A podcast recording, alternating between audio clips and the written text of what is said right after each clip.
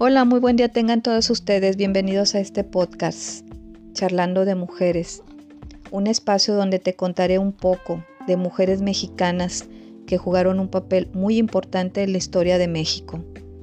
Mi nombre es Lidia Juárez de Lozano y esta vez tengo el honor de hablar de la evolución de México a través de sus banderas. ¿Por qué la bandera?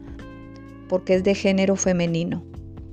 Y la primera fue el estandarte de Hidalgo, es un emblema de la lucha emancipadora mexicana. Es una pintura al óleo con la imagen de la Virgen de Guadalupe, la cual fue pintada en 1805 por el artista novohispano Andrés López. Consta de un cuadro de tela sin adornos, montado sobre madera con el que el sacerdote Miguel Hidalgo proclamó la independencia de México.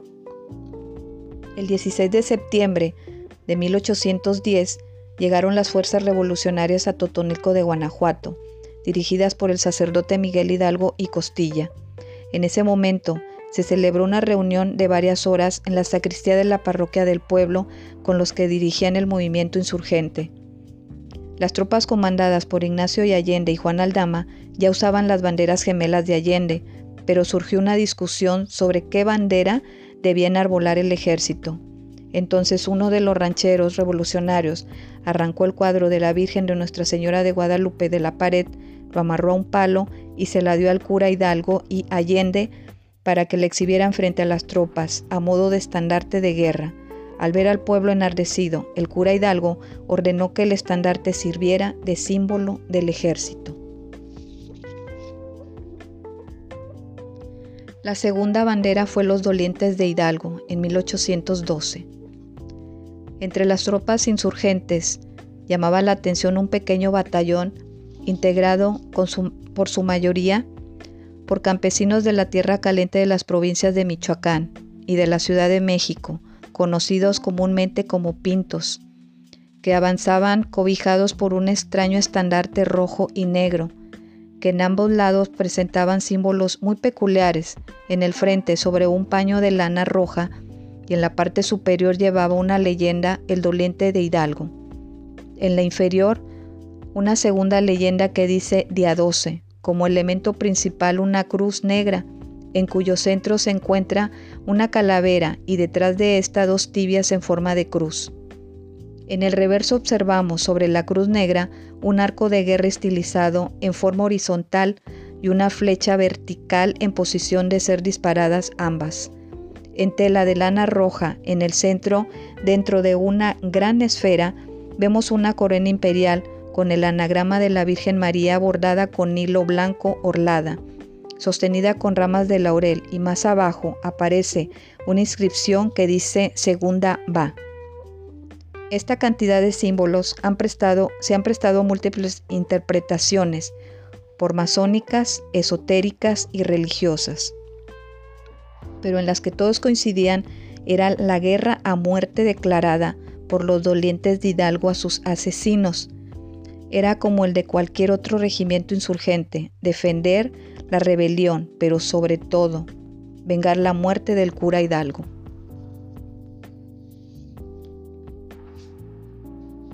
La bandera de Morelos.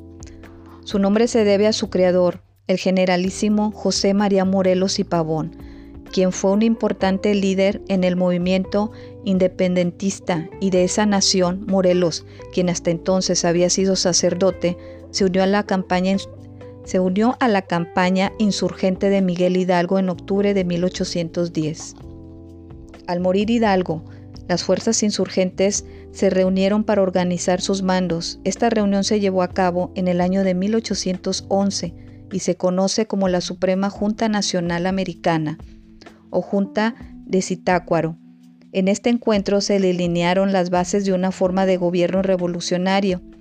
Ese mismo año acordaron elegir un escudo de armas que usarían en toda clase de documentos oficiales. En ese escudo aparece un águila posada en un opal y este a su vez sobre un castillo. Esta imagen había sido afirmada durante el virreinato, sin embargo, había desaparecido el castillo y solo quedaba un puente con tres muros.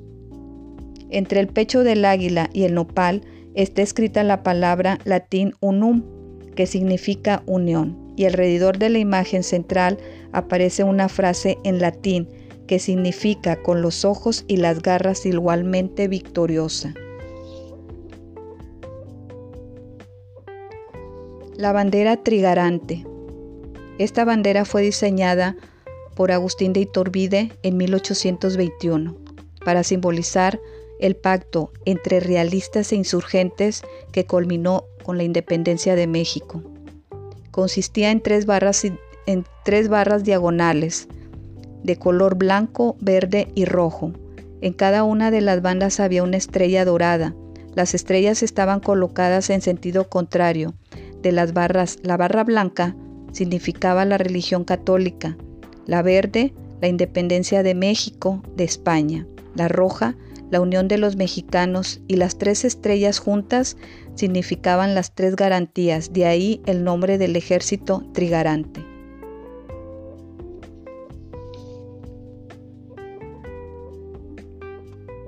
La bandera de Iturbide, 1821-1822.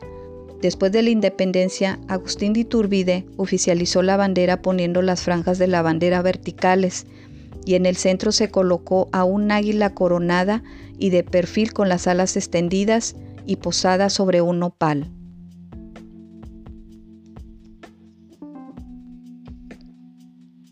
En 1823, la bandera republicana. El ávaro patrio cambió. Cuando se estableció la primera República Federal, el águila aparece sin corona y se colocaron laureles y olivos en la parte inferior del escudo. En ese mismo año, 1823, la bandera del batallón de San Blas, utilizada en la defensa del castillo de Chapultepec, tenía el color verde en el extremo derecho, con el águila de frente y las alas extendidas, devorando a la serpiente, y en letras aparece un escrito que dice Batallón Activo de San Blas.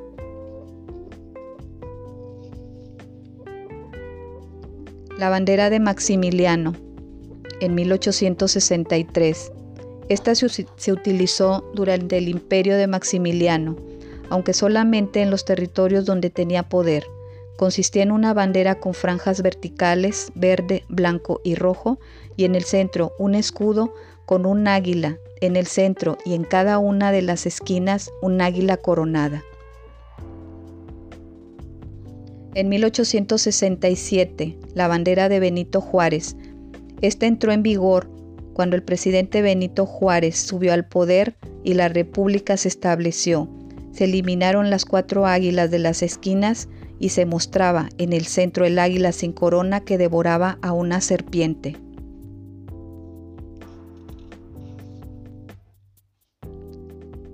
En 1880, la bandera de Porfirio Díaz. Durante la dictadura de Porfirio Díaz, que duró 30 años, la bandera volvió a cambiar de... Se dispuso que el águila se representara de frente con las alas abiertas y siguiendo el estilo francés que instaló en su gobierno. En 1916, la bandera de la revolución, Venustiano Carranza decretó que el águila recobrara la forma que tuvo en los códices de la cultura náhuatl de perfil izquierdo sobre un nopal. La bandera del movimiento cristero, en la cual las modificaciones que se realizaron fue poner la imagen de la Virgen de Guadalupe sobre el águila y la leyenda que decía Viva Cristo Rey y Nuestra Señora de Guadalupe. La bandera actual surgió como resultado de muchos diseños anteriores de nuestro lábaro patrio. La actual bandera que se utiliza como parte de la identidad de nuestro país se creó en 1968 por órdenes del entonces presidente Gustavo Díaz Ordaz, quien en el mismo año decretó la ley sobre el uso de la bandera. Los encargados de realizar el rediseño actual de la bandera de México fueron los arquitectos Francisco Epens Elguera y Pedro Moctezuma Díaz Infante. En esta nueva versión se recortaron las hojas de encino y laurel que antes rodeaban todo el águila otro cambio fue que ahora la serpiente que es devorada sería de cascabel y además la imagen del lago se reemplazó por un glifo náhuatl.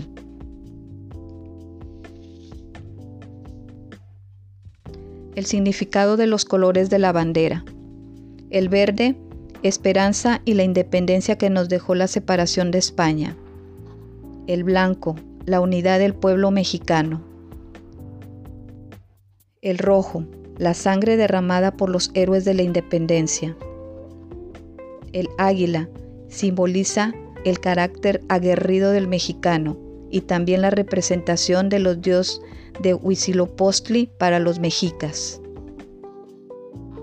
La serpiente, por su lado, representa al mal, a la oscuridad, al enemigo de la nación mexicana y es dominada por el águila.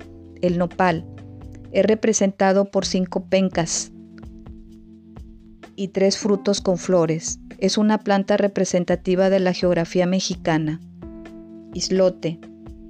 Sobre el agua vendría a representar las tierras emergidas del lago de Texcoco. Donde nace el nopal simboliza la raíz indígena de la nación mexicana. Las ramas de laurel. Las ramas de laurel y encino tienen origen europeo. El laurel, que está a las espaldas del águila, es representado con tres pares de frutos y cuatro secciones de hojas. El encino, por su parte, está al frente del ave. Tiene cuatro hojas y tres pares de frutos. Son símbolos de las victorias en batallas de los mexicanos.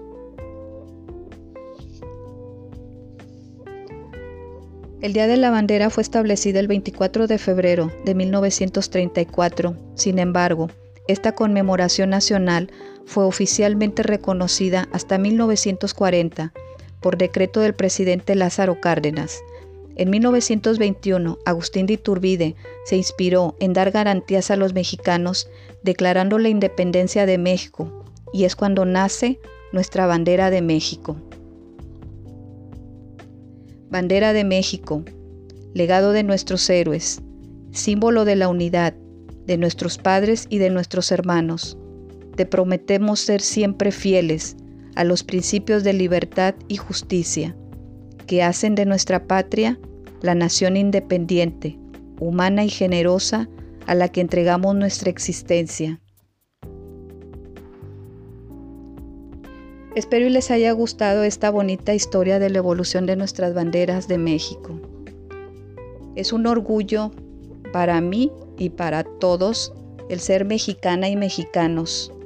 No se les olvide darle un me gusta y suscribirse a mi canal de YouTube y Spotify, que para mí sería muy motivante porque pues de esa manera yo seguiría subiendo historias de pues de todas las mujeres que se jugaron un, un, papel muy importante en nuestra historia de México y que algunas pues son reconocidas y al otras pues son olvidadas o simplemente son invisibles. Que tengan un bonito día. No les doy un adiós, sino un hasta luego. Que tengan una bonita tarde.